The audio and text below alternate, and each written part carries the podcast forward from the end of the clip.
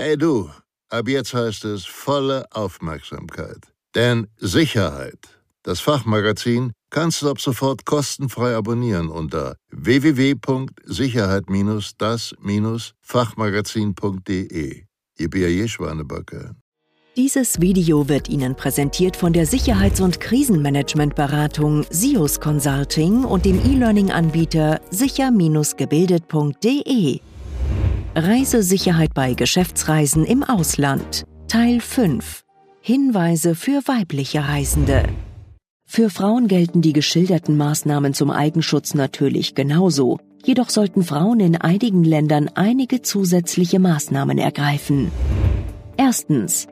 Informieren Sie sich über die Rolle und Stellung der Frau in der Gesellschaft und im Geschäftsleben des Reiselandes. Mitunter gibt es sogar spezielle Gesetze, die nur für Frauen gelten. Zweitens. Tragen Sie an die örtlichen Gegebenheiten angepasste Kleidung. Das kann in einigen Ländern auch das Tragen eines Kopftuches bedeuten, auch wenn es vielleicht schwerfallen mag.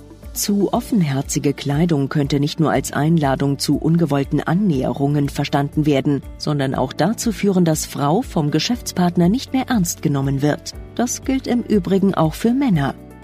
Drittens. Leider ist es in vielen Ländern Nordafrikas und des Mittleren Ostens sowie in Indien keine Seltenheit, dass Frauen in großen Menschenansammlungen, aber auch in öffentlichen Verkehrsmitteln schamlos belästigt und begrapscht werden. Nutzen Sie daher die oftmals in diesen Ländern angebotenen Frauentaxis oder die speziellen Busse oder Zugabteile für Frauen, wenn Sie eine Fahrt mit öffentlichen Verkehrsmitteln nicht vermeiden können. Bitte legen Sie keinen falschen Stolz an den Tag, indem Sie sich sagen, ich lasse mich doch in meiner Freiheit nicht einschränken. Suchen Sie gegebenenfalls rasch die Nähe zu anderen Frauen. Viertens. Eine alleinreisende Frau wirkt auf Kriminelle besonders attraktiv. Reisen Sie daher nach Möglichkeit in Begleitung eines Mannes oder anderer Frauen.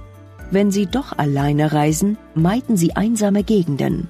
Geben Sie bei der Hotelbuchung möglichst keinen Vornamen und keine Privatadresse an.